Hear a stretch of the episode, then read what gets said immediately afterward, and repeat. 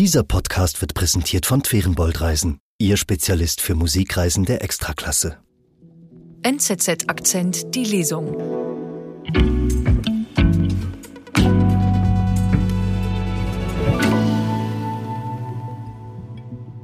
Vor einem Jahr ging Shanghai in den Lockdown.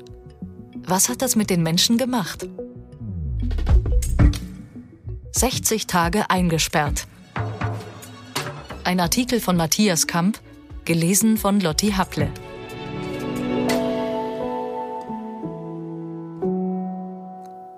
Wenn Huang Nai aus der Pandemie etwas gelernt hat, dann das. Widerstand lohnt sich. Huang Nai ist ein Rebell. Der Chinese aus Shanghai spricht schnell und oft ein wenig zu laut. Er liebt das direkte Wort und mit seiner Meinung hält er nicht hinter dem Berg. Huang ist gebildet, spricht mehrere Sprachen und hat einmal in Deutschland gelebt. Er strotzt vor Selbstbewusstsein. Als vor einem Jahr die gesamte Stadt abgeriegelt wurde, kamen ihm diese Eigenschaften zugute. 25 Millionen Menschen waren in ihren Wohnungen eingesperrt, und die Lokalregierung schaffte es nicht, alle mit genug Essen zu versorgen. Da nahm Huang, der zwei Tanzschulen betreibt, die Sache selbst in die Hand. Zusammen mit den Nachbarn seines Wohnquartiers organisierte er Großbestellungen beim Onlinehändler. Doch dann schritt die Quartierverwaltung ein und wollte es verbieten. Sie bestand auf den behördlich organisierten Lebensmitteleinkäufen mit ihren höheren Preisen. Huang wusste, Sie wollten einen Teil der Umsätze in ihren Taschen verschwinden lassen. Die Wut in der Wohnanlage war riesig. Und Huang begehrte auf. Ich bin zu denen ins Büro gelaufen und habe protestiert, erzählt Huang. Sehr laut sei es geworden. Einem der Mitarbeitenden habe er sogar Prügel angedroht. Die Verwaltung knickte schließlich ein. Huang sagt, vielleicht half es, dass bei uns mehrere pensionierte Parteikader wohnen. Dass etwas nicht stimmte in Shanghai, deutete sich bereits Mitte März 2022 an. Kurz nachdem ich von einem Besuch in der Stadt nach Peking zurückgekehrt war, stieg die Zahl der täglichen Neuinfektionen mit dem Coronavirus sprunghaft. Hunderttausende Shanghaier waren zu dem Zeitpunkt bereits in ihren Wohnanlagen eingesperrt. In den Supermärkten waren viele Regale leer gekauft. Erste Gerüchte über einen stadtweiten Lockdown machten die Runde, doch die Behörden dementierten vehement. Shanghais Stadtverwaltung wird keinen Lockdown verhängen, titelte die englischsprachige China Daily. Am 24. März verfügten die Behörden schließlich, dass die fünf Millionen Bewohnerinnen und Bewohner des Stadtteils Pudong ihre Wohnungen für vier Tage nicht verlassen dürfen. Anschließend sollten alle Shanghaier in Puxi dem westlich des Huangpu-Flusses gelegenen Stadtteil, für vier Tage in den Lockdown gehen. Mit den vorübergehenden Schließungen hoffte die Stadtregierung, einen flächendeckenden Lockdown vermeiden zu können. Doch es half nichts. Am 1. April war klar, dass die gesamte Stadt zu einer einzigen riesigen Sperrzone werden würde, auf unbestimmte Zeit. Über Nacht waren 25 Millionen Shanghaier in ihren Wohnungen eingeschlossen. Es sollte der weltweit größte und rigoroseste Lockdown in drei Jahren Pandemie werden.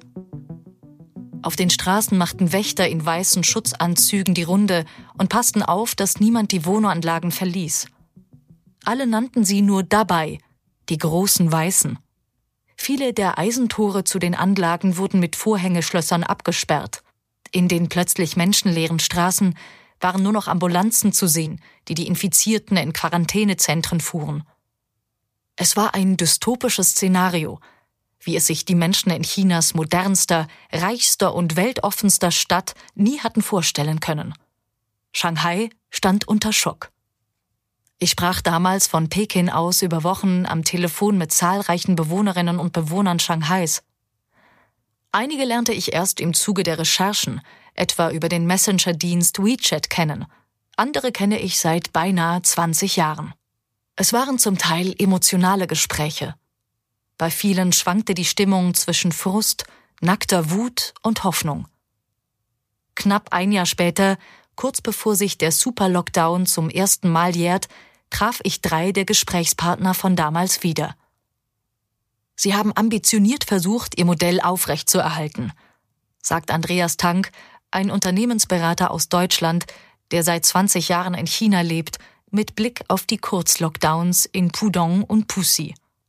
Auf seinem Smartphone zeigt Tank das Foto eines Stadtplans von Shanghai, über den sich ein Netz aus hunderten kleinen Quadraten spannt.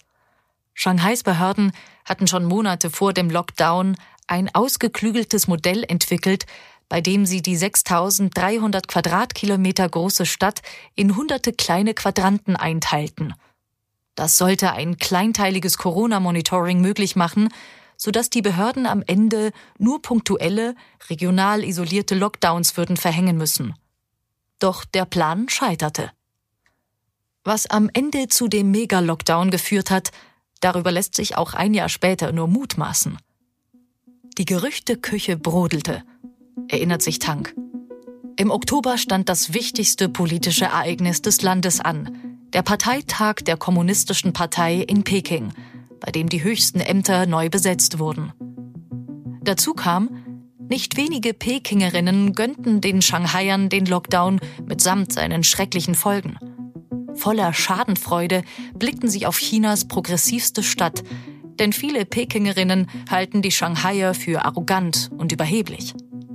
Der Gegensatz zwischen den beiden Metropolen könnte größer kaum sein.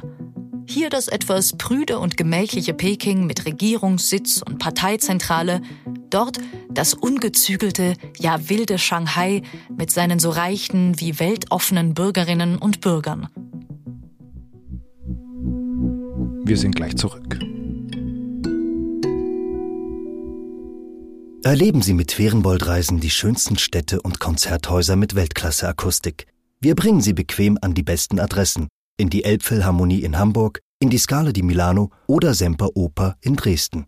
Denn hier entfalten sich große Kompositionen am eindrücklichsten. Gänsehautmomente inklusive. Twerenboldreisen, Ihr Spezialist für Musikreisen der Extraklasse.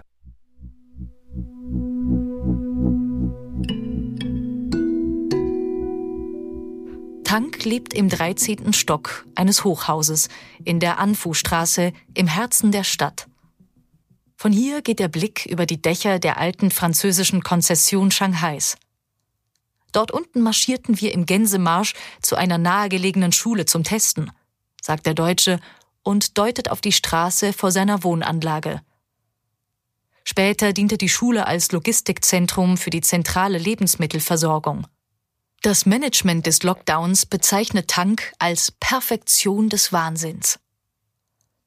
Jede Wohneinheit wurde zeitweise einzeln zum Testen abgeholt und per Lift ins Erdgeschoss gefahren. Als Xun Xunlan, damals Chinas oberste Corona-Wächterin und Mitglied des Politbüros der Kommunistischen Partei, nach Shanghai kam, stieg die Anspannung ins Unermessliche. Sun, hieß es eines Morgens, würde auch Tanks Wohngebäude besuchen um die Umsetzung des Lockdowns zu kontrollieren. Das Management druckte Zettel, auf denen diese Wohnung steht unter Lockdown-Stand. Damit sollten alle Wohnungstüren versiegelt werden. Die Verantwortlichen wollten Peking gegenüber die hundertprozentige Umsetzung der Isolation demonstrieren. Am Ende wurde Süns Inspektion abgesagt und die Zettel verschwanden im Müll. Was ist nach einem Jahr geblieben von dem zweimonatigen Lockdown? Die Ereignisse von damals haben sich ins kollektive Gedächtnis eingebrannt, sagt Tank. Wenn man sich heute in Shanghai mit Bekannten oder Geschäftspartnern treffe, fragt noch oft jeder den anderen, warst du damals hier? Im schnelllebigen und anonymen Shanghai, wo sonst jeder für sich lebt und arbeitet, haben die Menschen jetzt eine gemeinsame Erinnerung, die verbindet. 25 Millionen Menschen sind enger zusammengerückt. Ein Gefühl der Solidarität ist entstanden. In Tanks Wohnviertel etwa treffen sich jetzt viele der rund 240 Bewohnerinnen und Bewohner einmal im Quartal zu einer gemeinsamen Feier. Und im Lift und auf den Fluren grüßt man sich jetzt, sagt Tank. Während des Lockdowns half der Deutsche bei der Verteilung von Lebensmitteln. Hausmeister und Techniker, die zusammen mit den Bewohnern eingesperrt waren und über Wochen in provisorischen Behausungen wohnten, ließen die Hausbewohner in ihren Wohnungen duschen oder Wäsche waschen. Auch gab es Nachbarn, die für das Personal regelmäßig kochten. Hin und wieder schlichen Tank und andere Bewohner dort, wo keine Überwachungskamera sie erfassen konnte, über die Treppenhäuser, um sich bei jemanden auf ein Glas Wein zu treffen. Emotional war es für viele Shanghaier eine enorm schwierige Zeit. Längst nicht jede hält Extremsituationen aus. 60 Tage eingesperrt sein, ohne zu wissen, ob das Essen reicht oder ob man bei Krankheit überhaupt medizinische Versorgung erhält. Hinzu kamen Horrorvideos aus den Massenunterkünften, in die Hunderttausende Infizierte gefahren wurden. Es kostet viel Kraft, das eigene Kopfkino abzuschalten und braucht eine unerschütterliche Zuversicht, um selbst aus einer derartigen Lage das Beste zu machen, sagt Tank. Auch für Sabrina Chong war der Lockdown eine emotionale Achterbahnfahrt. Es ging mit den Gefühlen damals auf und ab, erinnert sie sich. Zeitweise bin ich komplett durchgedreht. Um sich in solchen Situationen abzulenken, hat sie es mit Sport im Wohnzimmer probiert. Chong ist Anfang 30 und alleinstehend, arbeitet freischaffend in der Versicherungsbranche, eine Karrierefrau. Dort, wo die junge Frau lebt und arbeitet, in einem Büro- und Apartmentkomplex an der West-Nanjing-Straße, waren vor einem Jahr Geschäfte und Cafés verrammelt, die Wohncompounds mit mehr als zwei Meter hohen blauen Plastikzäunen verbarrikadiert. Als ich Sabrina Chong Ende Februar treffe, pulsiert ringsherum das Leben wieder. Kaufhäuser, Boutiquen und Cafés sind auch spät abends noch gut besucht, in den Straßen stauen sich die Autos. Hat der Lockdown Leben gerettet? Nein, sagt Chong, es war kompletter Unsinn und ausschließlich politisch motiviert. Viele Menschen seien während der zwei Monate an anderen Krankheiten als Covid gestorben, weil sie eigentlich ins Spital oder zum Arzt hätten gehen müssen, aber ihre Wohnungen nicht hätten verlassen können, sagt Chong. Das Internet war vor einem Jahr voll mit Bildern und Videos mit verzweifelten Menschen, die versuchten, die Absperrungen ihrer Compounds zu überqueren, um ihre kranken Ehepartner oder Kinder zum Arzt zu bringen. In vielen Fällen kam es zu gewaltsamen Zusammenstößen mit Sicherheitskräften. Die Kommunistische Partei hingegen feiert ihre Covid-Strategie mitsamt dem chaotischen und mangelhaft vorbereiteten Ausstieg Anfang Dezember unerschütterlich als großen Erfolg. Laut offizieller Statistik sind in China bis Anfang Februar rund 83.000 Menschen an Covid-19 gestorben. Medizinische Studien gehen dagegen von bis zu 1,5 Millionen Covid-Toten aus. Trotzdem spricht die offizielle Propaganda von einem Wunder der Menschheitsgeschichte. Jede Maßnahme der Regierung sei wissenschaftlich begründet gewesen und habe die Unterstützung der Massen genossen.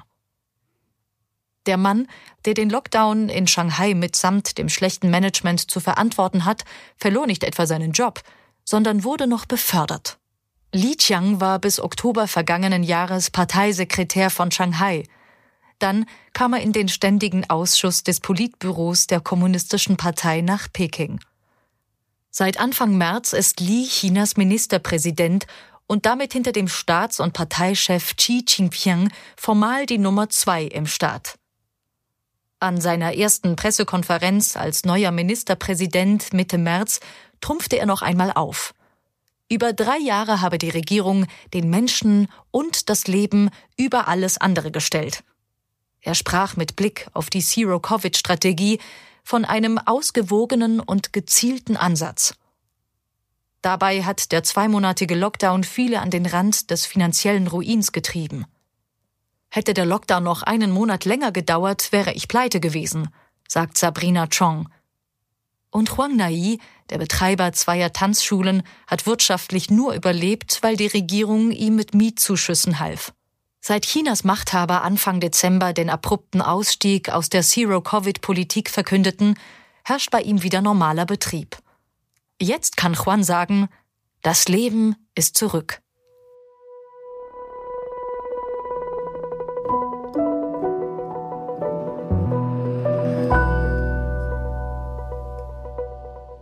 Das war NZZ Akzent die Lesung. Heute 60 Tage eingesperrt. Ein Artikel von Matthias Kamp, gelesen von Lotti Happle.